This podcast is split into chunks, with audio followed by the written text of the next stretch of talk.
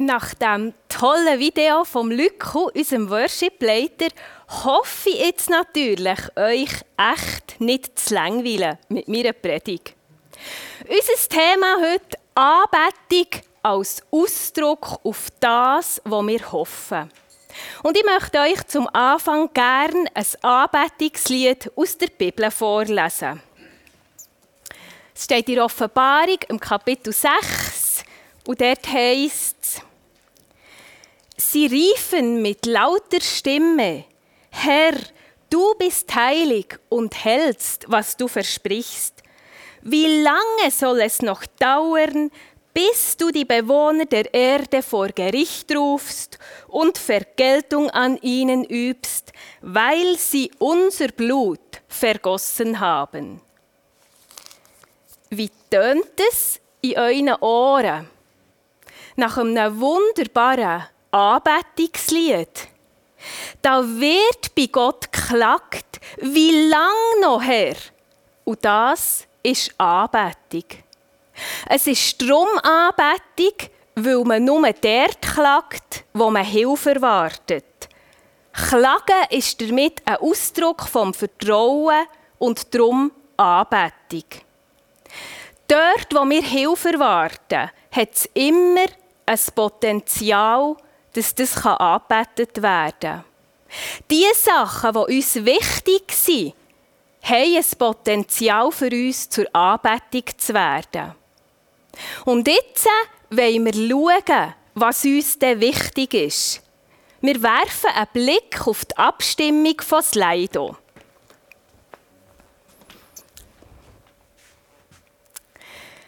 Ihr habt abgestimmt und auf Rang 1 ist die Familie oder der Ehepartner.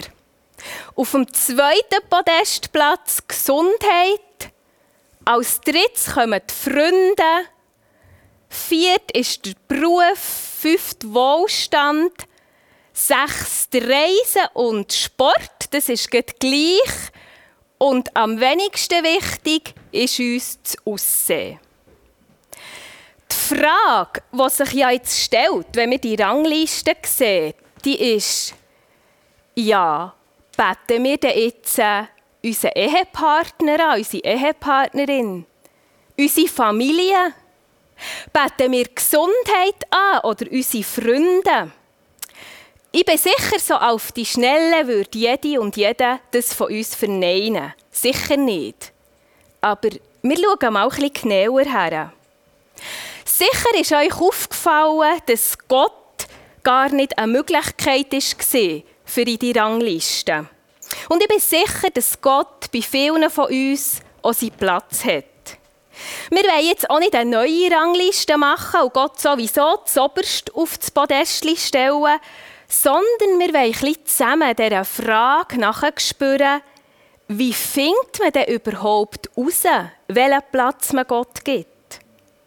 So viel schon mal vorweg. Es zeigt sich an der Anbetung, weil da scheiden sich die Geister. Als Symbol für das habe ich ein Kreuz mitgenommen. Seit jeher sind Menschen unterschiedlicher Meinung über den Jesus. Eine Kreuzung anzubeten, das durchkreuzt unsere menschlichen Vorstellungen von einem erfolgreichen Leben, von einer glücklichen Familie, von guten Freunden. Das sehen wir auch in der Offenbarung. In den Kapiteln 12 bis 17 lesen wir von vielen Leuten, die ganz fasziniert waren von der Macht der Tiere. Von dem Einfluss, den sie hatten und den Wunder, die sie zum Teil sogar vollbracht. Sie waren mehr als fasziniert. Sie haben das Tier angebetet. Wenn wir lesen in der Bibel von Anbetung von Tieren, bedeutet das immer so viel wie eine Vergöttlichung von dieser menschlichen Macht oder menschlichen Möglichkeiten. Es ist ein Hingerissensein zur Macht, sei die militärischer Art, politischer Art oder wirtschaftlich. Man will schlussendlich Kontrolle haben über Menschen und über andere können bestimmen Wir lesen, dass das Tier seine Anhänger voll und ganz in seiner Gewalt hatte. Und es hat sie gezeichnet mit dieser Zahl 666. Das bedeutet etwa so viel wie dreimal unvollkommen oder umgangssprachlich würde man sagen, nicht ganz 100. Das ist das eine Bild. Und dann wird uns ein Gegenbild gezeichnet. Es wird uns erzählt von 144.000 Menschen, die das Lamm beim Lamm sind gestanden. Und die 144.000, die steht so als Zahl für alle Erlösten. Und auch die waren gezeichnet. Sie waren auf der Stirne gezeichnet mit dem Namen von Gott. Und sie haben ein neues Lied gesungen. Die auf der Erde, die das Tier angebetet die werden nochmal aufgefordert, zu Gott zurückzukehren, umzukehren, weil sonst sein Zorn wird über sie kommen. Und im Gegensatz werden da, wird das Volk von Gott ermutigt, Gott treu zu bleiben. Sogar dann, wenn sie vielleicht für ihren Herr müssen sterben Da lesen wir, freuen dürfen sich alle, die für ihr Bekenntnis zum Herrn sterben müssen, von jetzt an. Sie werden sich von ihrer Mühe ausruhen, denn ihre Taten gehen mit ihnen und sprechen für sie. Es geht hier also um die zentrale Frage, wen bete ich an? Bete ich Gott an oder doch menschliche Macht, Möglichkeiten, Familie, die Gesundheit? Wen bete ich an? Und es ist mega interessant, dass in der Bibel nebst den Psalmen nie so fest das Thema Anbetung ist wie in der Offenbarung. Und es zeigt uns etwas davon, wie much entscheidend es ist, wenn wir anbeten. Weil das, was wir anbeten, leitet uns buchstäblich in die Zukunft. Und unsere Ausrichtung, die erkennen wir eben gerade an dem, was wir anbeten. Dabei ist mir klar, dass niemand von uns vor den Young Boys auf die Knie würde gehen oder der eigenen Gesundheit würde Altar bauen. Anbetung ist in der Bibel auch nicht einfach eine private Angelegenheit zwischen mir und Gott, so à la, ich singe jetzt Gott ein paar schöne Lieder und habe noch gute Gefühle dabei, es ist eine öffentliche Proklamation. Es ist ein Bekenntnis, wem wir dienen.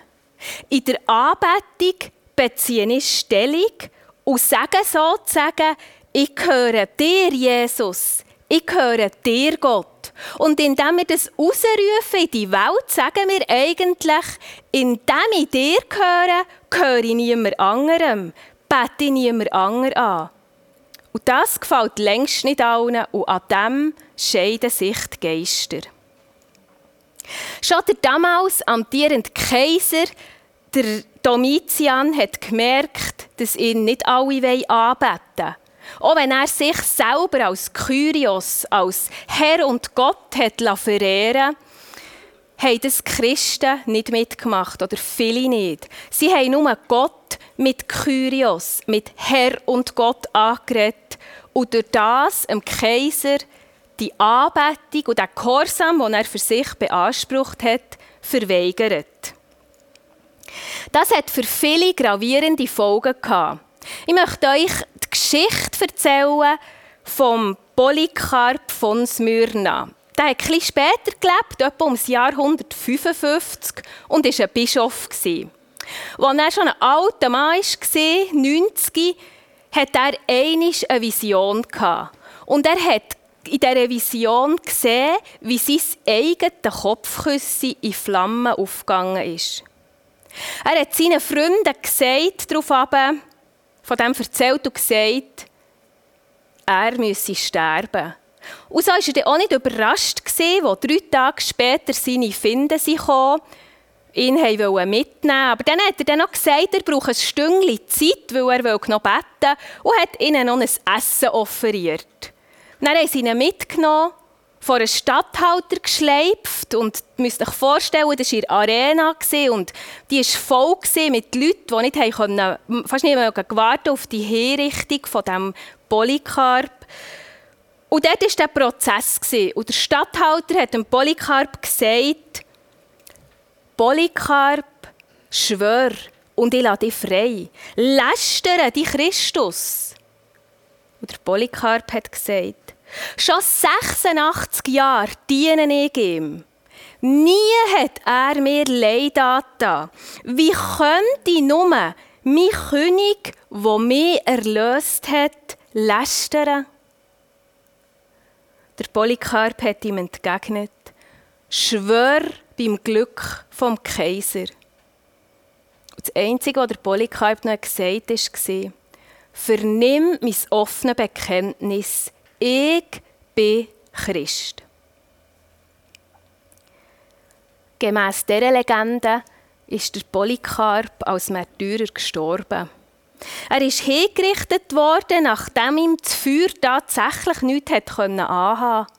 Und er ist gestorben, weil er sich zu dem Christus bekennt hat.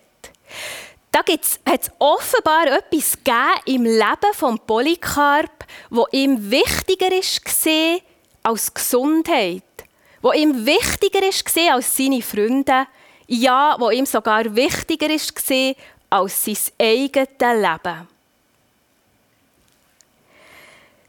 Bei solchen Geschichten, ich glaube, wir spüren es, da merken wir etwas davon, wie es sich lohnt, für den Gott zu leben und für den Gott zu sterben. In meiner Jugendzeit habe ich mir so ein Andachtsbuch gekauft, das voll war mit so Geschichten von Märtyrern. Mit Leuten, die parat waren, auch Schwierigkeiten auf sich zu nehmen für den Gott. Und die Geschichten, die sind für mich in meinem jungen Glauben mega wegweisend, mega prägend gewesen. Und ich habe etwas davon gemerkt, wie viele Leute Gott persönlich erfahren haben und wie es sich für sie lohnt, für den Gott zu sterben. Und ich habe verstanden, dass Anbetung einem das Leben kosten kann. Aber dass das Leben mit Gott gleichwohl das hoffnungsvollste ist, was es nur gibt. Es ist mehr als eine glückliche Familie. Es ist mehr als gute Gesundheit und viele Freunde. Und darum ist auch mein Anliegen, so in dieser Welt zu leben, dass Gott verherrlicht wird. Und das passiert nicht nur, indem ich sage, Herr, Herr, sondern eben auch, indem ich der Wille von meinem Vater im Himmel tue. Die Frage, die sich jetzt stellt, ist ja, ja, wie merken wir denn, wenn plötzlich etwas anderes als Gott den zentralen Platz einnimmt, wenn ich das von Anfang an anbete? Weil für mich geht es ja heute nicht um Leben und Tod, sondern um viel Alltäglicheres, um viel Banaleres. Es geht um all die Sachen, die wir vorhin in der Abstimmung gesehen haben. Es geht um das, was uns wichtig ist. Ich bin davon überzeugt, genau hier im Gottesdienst, in der Anbetung, werden wir davon bewahrt, die Sachen, die uns wichtig sind, und die dürfen uns wichtig sein, als allzu wichtig zu nehmen. Wenn wir Sonde für Sonde oder in der Kleingruppe Gott anbeten, dann hilft uns das, uns nicht vom Gedankengut von dieser Zeit zu vereinnehmen. Auch ich habe mal in einem Gottesdienst gemerkt, die Häufigkeit und die Gründlichkeit, die ich brauche, für unser Haus zu putzen, das steht nicht mehr in einem gesungenen Verhältnis. Das überbordet irgendwie. Und ich habe gemerkt, dass unser Haus ein Potenzial hat für mich, Gegenstand vor Anbetung zu werden. Und ich habe mich bewusst entschieden, ich will nicht mein Haus und auch nicht mein Haushalt anbeten, weil das vergeht. Ich will Gott allein anbeten. Das heisst jetzt nicht, dass unser Haus dreckig sein muss. Es heisst auch nicht, dass sich Eltern nicht um ihre Kleinkinder kümmern oder wir nie mehr in die Ferien dürfen, um Himmels Willen, nein. Aber es heisst, und ich möchte uns auffordern, immer wieder unser ganzes Leben zu durchleuchten und uns zu fragen, wen oder was beten wir an. Weil wenn wir nicht Gott anbeten, dann beten wir etwas anderes an. Und das, was ich anbete, das bestimmt meine Zukunft. Und ein Blick in die Zukunft zeigt, all das, was mir wichtig ist und noch viel mehr, das wird vergehen. Alleine das Lamm, das überwunden hat, hockt auf dem Thron. Allein der kreuzigt und wieder auferstandene Jesus. Alles andere vergeht. Die Kinder sind irgendwann gross und fliegen aus. Gesundheit ist mit zunehmendem Alter auch, nicht mehr so, wie wir uns das gewünscht haben. Ferienträume bleiben unerfüllt. Freunde haben wir vielleicht auch nicht so viel, wie wir gerne hätten. Aber Gott ist der, der bleibt für immer. Das machen wir uns Sonntag für Sonntag in der Anbetungszeit bewusst. Wir sagen Gott in unseren Liedern, wer er ist. Und das prägt uns weit, weit mehr, als wir wahrscheinlich denken. Und es ist eine öffentliche Proklamation. Das ist mir so richtig bewusst worden, als ich mal mit Leuten aus meinem Umfeld Gottesdienst gefeiert habe. Leute, die sonst höchstens an einer Taufe, an einer Hochzeit oder an einer Beerdigung in eine Kirche gehen. Wir haben zusammen Gottesdienst gefeiert, eine längere Anbetungszeit gehabt und nach dem Gottesdienst noch zusammen Zeit verbracht. Und die Zeit, die war alles andere als schön. Da habe ich mir etwa eine Viertelstunde anhören wie gesponnen, wie fanatisch das es ist, in diesen Liedern immer nur Jesus, Jesus, Jesus. Und da habe ich realisiert, an der Anbetung an Jesus, da scheiden sich die Geister. Weil da beziehen wir klar Standpunkt und sagen, wen wir anbeten und damit wen nicht. Aber ich bin überzeugt, gerade der Gottesdienst hilft uns, gesund zu bleiben und unser ganzes Leben auf den ausgerichtet zu haben, der ewig ist. Im Blick von Vergänglichkeit und Unvergänglichkeit ist die Frage, wenn wir anbeten, so entscheidend. Gott ist der, der für immer bleibt. Darum beten wir ihn an mit unserem ganzen Leben. Und unsere Anbetung ist der Ausdruck auf das, was wir hoffen und leitet uns in die Zukunft.